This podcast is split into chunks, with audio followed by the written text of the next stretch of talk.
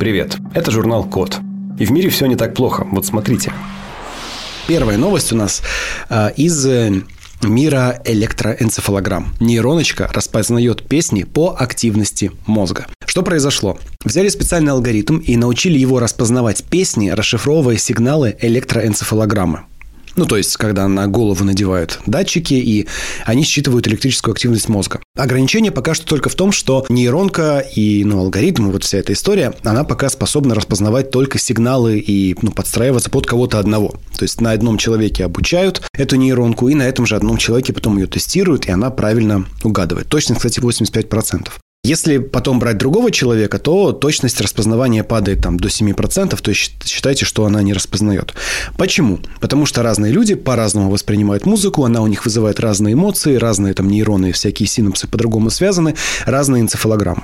Что это нам говорит? Во-первых, что принципиально чтение мыслей и управление какими-то вещами силой мысли, оно возможно. Это уже многократно доказывали ученые на огромном количестве экспериментов, и в целом это не противоречит общей идее, которая у нас везде присутствует, что в принципе мозг и компьютер могут взаимодействовать. Но с другой стороны, видна какая-то большая технологическая или концептуальная проблема, что если мы говорим о какой-то универсальной технологии, потребуется какое-то время, чтобы эта технология обучилась конкретно на вас. То есть мир э, киберпанка 2077, когда у людей в мозг вживлены импланты, и они там всевозможные вещи помогают делать с железом, этот мир возможен. И, скорее всего, мы даже вместе с вами будем свидетелями первых боевых рабочих прототипов на людях, но эти прототипы будут обучаться на своих хозяевах сделали датчик, который распознает сосуды под кожей пальца. Ну вот есть наши пальчики, на них есть э, рисунок, отпечаток пальца. Когда ты прикладываешь палец к какому-нибудь стеклу с датчиком отпечатка, он там каким-нибудь э, фотоэлементом просвечивает твой палец и видит, э, собственно, рисунок этого пальца. Но если, например, ты неаккуратно оставил отпечаток пальца где не следует, а какие-нибудь злоумышленники потом считали этот отпечаток, ну, например, там просто сфотографировали, как в шпионских фильмах, и напечатали на 3D принтере точную копию этого отпечатка, в принципе, ничто не мешает э, э, с помощью этой точной копии напечатать на 3D принтере подделать твой палец. Потому что технология распознавания отпечатков, она на самом деле не про сами отпечатки.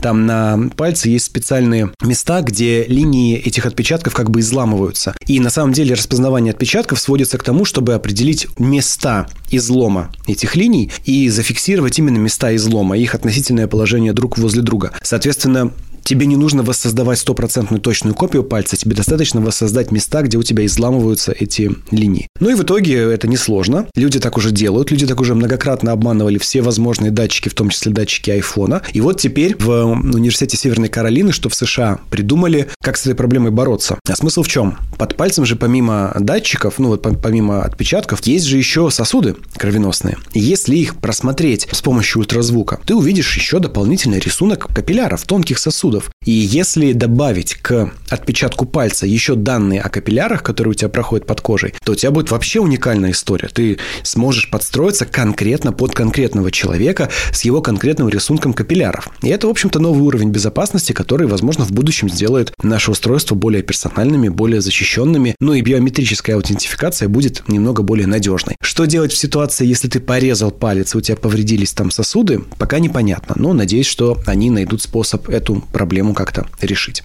Такие вот новости безопасности сделали систему, которая собирает готовые дроны полностью автоматически. Оно звучит гораздо э, пафоснее, чем есть на самом деле. Значит, что это такое на самом деле? Значит, есть такая штука, как акрил. Это прозрачный лист похожий на пластик. Есть такая штука, как лазер. Это луч энергетический, сфокусированный, который при определенных условиях может плавить или жечь тонкие предметы. Так вот, существуют акриловые лазерные резаки, то есть специальные устройства, которые лазером по акрилу могут возюкать и вырезать из этого акрила всевозможные формы. Так вот, взяли, значит, лазерный резак по акрилу, к нему добавили функциональность 3D-принтера, но заправили в него не обычную краску, а серебряный раствор такой. Туда же добавили э, руку-манипулятор и добавили программу для проектирования дронов. И что в итоге получается? Ты вот в этой программе проектирования нарисовал примерно, какой формы тебе нужна база для дрона. База, ну то есть форма. И как это все должно соединяться между собой. Акриловый резак лазерный берет и из листа акрила эту штуку вырезает. Даже ну, есть такая возможность, как сгибать отдельные куски, например, если тебе нужно загнутый там хвост или загнутые крылья. Ну, короче, вырезает какую-то плоскую конструкцию. Потом механическая рука, которая приделана к этому же резаку, берет и ставит в нужные места просто моторы. Моторчики поставила с э, лопастями, с винтами. Поставила контроллер туда, в центр, куда нужно. Поставила датчики, какие нужно. А потом, смотрите, специальный 3D-принтер с заряженным в него серебряным раствором наносит дорожки, по которым может бежать электрический сигнал. И этот принтер как бы соединяет вот эти все двигатели, контроллеры, датчики в единую электрическую цепь, элемент питания тоже соединяет. И все это живет на вот этой акриловой основе. И получается легкая акриловая основа, на ней сидит контроллер, рядом с ним стоят моторы, сенсоры и элемент питания. Все соединено с помощью э, вот этих вот серебряных э, связей, которые напечатали на 3D принтере. Потом лазером эти серебряные провода запекают, чтобы оно там в полете не разлеталось. И фактически у тебя с конвейера то есть вот с этого места, где это все было напечатано, дрон может прямо такой опа и взлететь. Представляете? Это один станок. Он собирает, например, один дрон в полчаса. Ну, ты берешь и покупаешь тысячу таких станков. То есть массовое производство дешевых очень простых в создании, очень простых в эксплуатации дронов, оно вот оно, оно не за горами. И это может быть, конечно, очень круто, а может быть и довольно тревожно. Существует э, компания Icons 8, компания, которая занимается в целом фотостоками и стоковыми всякими изображениями, иконками и графикой. И у них есть сервис, который позволяет коллажировать стоковые фотографии прямо в вебе. Ну и как бы и что, казалось бы. Но дело вот в чем. На самом деле стоки – это огромный бизнес и огромная, очень серьезная история, потому что огромному количеству компаний каждый день нужны фотографии всяких предметов и людей в разных ситуациях. И обычно как происходит? Берет э, какой-нибудь фотограф, идет в фотостудию, берет там моделей, гримеров, стилистов, костюмеров, они одевают моделей, и происходит фотосессия. И потом, значит, на основании этой фотосессии делаются всякие вот эти вот изображения, которые мы видим на сайтах. И это очень дорого, и это требует огромного количества времени, и, соответственно, вот эти фотостоковые изображения, еще хуже того, они не очень кастомизируемые. Ну, то есть ты один раз сфотографировал девушку там с салатиком, и вот эта одна и та же девушка кочует потом с одного сайта на другой, на третий. А вот Icon решили проблему, они просто взяли готовых моделей, много там, миллион пост с ними понаделали, миллион фонов сделали, миллион предметов добавили, миллион ракурсов отфотографировали всего и позволили коллажировать это все в особом сервисе. Ты говоришь, например, хочу, чтобы у меня на фотографии были пенсионеры, которые смотрят в ноутбук, а на фоне их молодая внучка в костюме клоуна э, развлекала их правнуков, играя с автоматом э, Калашникова, например. И вот эта штука берет, тын-тын-тын, собирает тебе эту картинку, и получается коллаж, который полностью точно иллюстрирует твою статью там, или сайт, или промо-страницу. Ну, то есть классно. Прямо для тебя, считайте, сделали фотосток. Конечно, при рассмотрении видно, что это коллаж, но там такой стиль, да и такой дух этих всех картинок, что в целом ощущение, что так и должно быть, то есть нормально. Нет ощущения ощущение, что прям это совсем плохо и неправильно. Поэтому э, идея правильная. Если вы пользуетесь фотостоковыми картинками, это вот для, для вас. Сайт называется Icons 8. Загуглите, и вам будет счастье.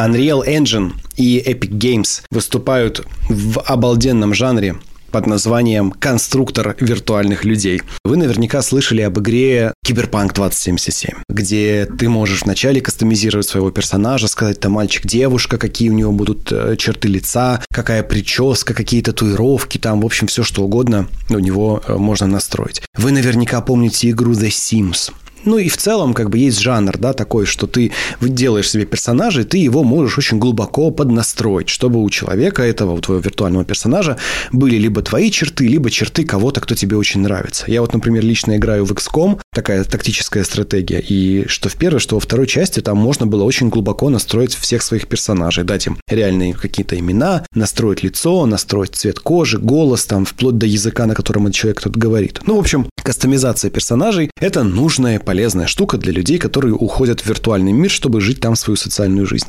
И, наконец-то, на базе Unreal Engine, движка для игр, сделали очень глубокий редактор для создания вот этих вот персонажей. Там миллиарды этих полигонов, тончайшая работа с текстурами, с формами, с мимикой, с выражениями лица, с кожей, с фактурой, с возрастом. Там можно рисовать какие-то обалденнейшие просто морщинки, волосики. Там невероятная детализация. Ну, скажем так, вот я помню, я когда маленький был, вышел фильм по, по мотивам игры Final Fantasy, по-моему, The Spirits Within называлась. Это был один из первых полностью трехмерных фильмов, которые снимали с использованием э, захвата движения, motion capture. И его тогда все хвалили за страшную фотореалистичность того, что, что там происходило. Это было, не знаю, 10-12 лет назад.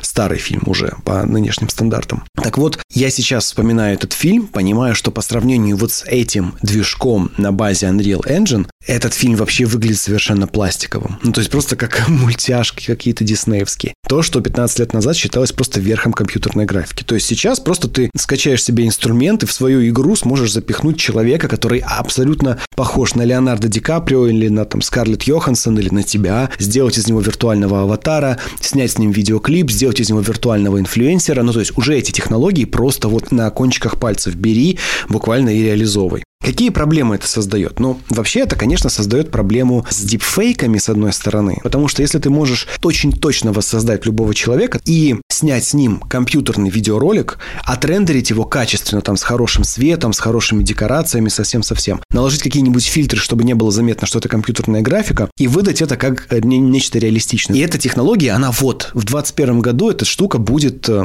доступна для всех. Ты сможешь скачать и начать ей пользоваться. Ну и лет через 10 э, фотореалистичных реалистичные картинки, неотличимые от э, реальности, это будет часть нашей жизни. Мы будем в 3D играть в игры, которые невозможно будет отличить от реальности. И что тогда будет, я не знаю.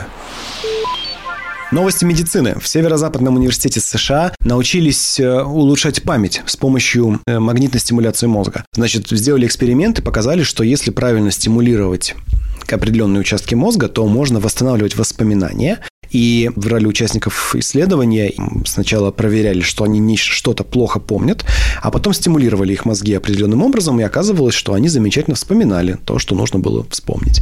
Вот, возможно, в будущем этот метод позволит, во-первых, лечить нарушение памяти, а во-вторых, использовать это как стимулятор мозга. Ну, представьте себе, ботаешь ты какую-нибудь, не знаю, физику, математику, и такой, хм, вот бы загрузить это все в мозг. Нажимаешь на кнопку и такой, я знаю, как интегрировать уравнение. Вполне себе может оказаться, что это наше будущее, и вот эти вот ребята из Северо-Западного университета положили начало этой технологии. Так что вот прямо сейчас на наших глазах люди научились прокачивать мозг с помощью электричества.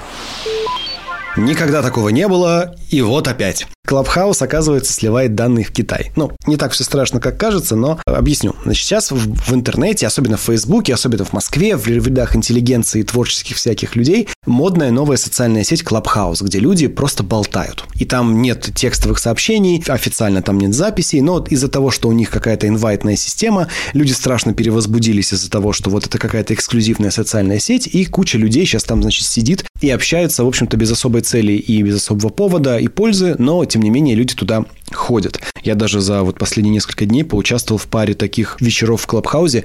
Ничего хорошего про эти вечера сказать не могу, ну, в смысле, что они не очень полезные мне оказались, но людям нравится почему-то. Ну, и тут выяснилось, конечно же, что, во-первых, часть IT-инфраструктуры этого сервиса живет на китайских серверах, данные в незашифрованном виде отдаются китайским подрядчикам, и что это значит? Что китайские спецслужбы, ну и, в принципе, китайское правительство, китайские госорганы могут запросто эти данные открывать и в них смотреть. Но, честно говоря, Клабхаус. Почему я говорю, что это не так страшно? Понимаете, проблема Клабхауса не в том, что он сливает данные в Китай. Проблема Клабхауса в том, что люди, вообще любой человек может зайти в любую комнату, если он подписан на определенных людей. Ну, то есть ты собрался с друзьями, кого-то обсудить, ну, или сидишь ты там где-то с кем-то общаешься и решаешь, значит, э, зайти в Клабхаус под, потрендеть. Вы заходите вместе трендеть, трендите, трендите, и начинаете кого-то обсуждать. Тут этот человек заходит просто к вам, типа, здрасте, вы тут про меня говорите что-то, а мне это неприятно. Откуда ты взялся, дружище? Мы тебя на нашу вечеринку не звали, думаешь ты. А он просто увидел, что кто-то там у кого-то в друзьях пришел, посмотрел и такой, о, вы тут про меня говорите. Ну, короче, Клабхаус не имеет никакого вообще, никакой связи с приватностью. Это просто такая, знаете, кричалка. Ну, как, это радиостанция. У каждого человека в Клабхаусе может быть радиостанция, которую будут слушать три человека, пять человек. Ну, и просто нужно помнить, что заходя в Клабхаус, ты говоришь в радио. И любой человек может тебя услышать, более того, еще и записать. Поэтому нужно просто быть осмотрительными. Ну, как бы, ну ладно, ну твои аудиозаписи передаются в Китай. А что сейчас не передается в Китай? Какие данные сейчас не передаются либо в Google, либо в Amazon, либо в Apple, либо в Китай? Какая разница, в общем-то, кому именно твои данные уходят? Ты, главное, китайскую компартию не обижай, и все будет хорошо в Татарстане, в Иннополисе, сделали очень крутую штуку. Систему для хирургов, которая позволяет делать операции с использованием 3D-моделей органов дополненной реальности, и все это в реальном времени. Значит, первый этап – это составляется 3D-модель органа, на котором будет проводиться операция. Особенно это касается органов, которые, ну, какие-то не операции, когда вскрывают, да, полостные операции, а когда там через какой-нибудь надрез заходят в, под кожу и делают операцию какими-то манипуляторами внутри тела. Делается 3D-модель. Потом эта 3D-модель э, актуализируется с реальностью, как бы синхронизируется. А надевает врач очки дополненной реальности. И на этих очках видно, что он сейчас делает в этом органе. То есть он видит 3D-куб, в этом 3D-кубе 3D-модель органа, он как бы манипулирует этим органом, что-то там делает, тыкает, подрезает. Плюс, конечно, дублируется картинка из эндоскопа, то есть он видит еще и реальную картинку, в которой происходит во время операции. Все, как бы он, конечно же, не только по 3D-модели ориентируется, но и по реальным данным. Но ключевой смысл в том, что э, у нас сделали вот такую смешанную реальность для операций, и это хороший шаг в области медицины. В целом, AR, э, это вот этот э, augmented reality, смешанная реальность, штука довольно, ну, такая спорная спорная. Мы видели много ее применений на демо-стендах, там типа Apple показывает, вот, смотрите, как с помощью наших новых айфонов можно делать смешанную реальность. Но как бы этим никто не пользуется, потому что это сложно, это громоздко, оно не так круто в жизни, как оно круто на стендах. И так-то по-хорошему каких-то реально крутых применений смешанной реальности, кроме игрушки Pokemon Go, ни у кого пока что не придумали, да, ничего такого. И вот это вот еще один шаг в сторону того, чтобы это стало реально продолжением медицинских технологий. Но, конечно же, это все очень здорово, но реальное будущее хирургии и медицинских технологий за полностью автономными системами. Ну, то есть, чтобы роботы приходили и делали операции точно, без проблем, без э, ошибок на уровне точности и на уровне увеличения, недоступном для людей. И это правильно, это прогресс. Спасибо за внимание. Заходите на сайт The Code Media, подписывайтесь на нас в социальных сетях и хорошего дня. С вами был Максим Ильяхов. Пока.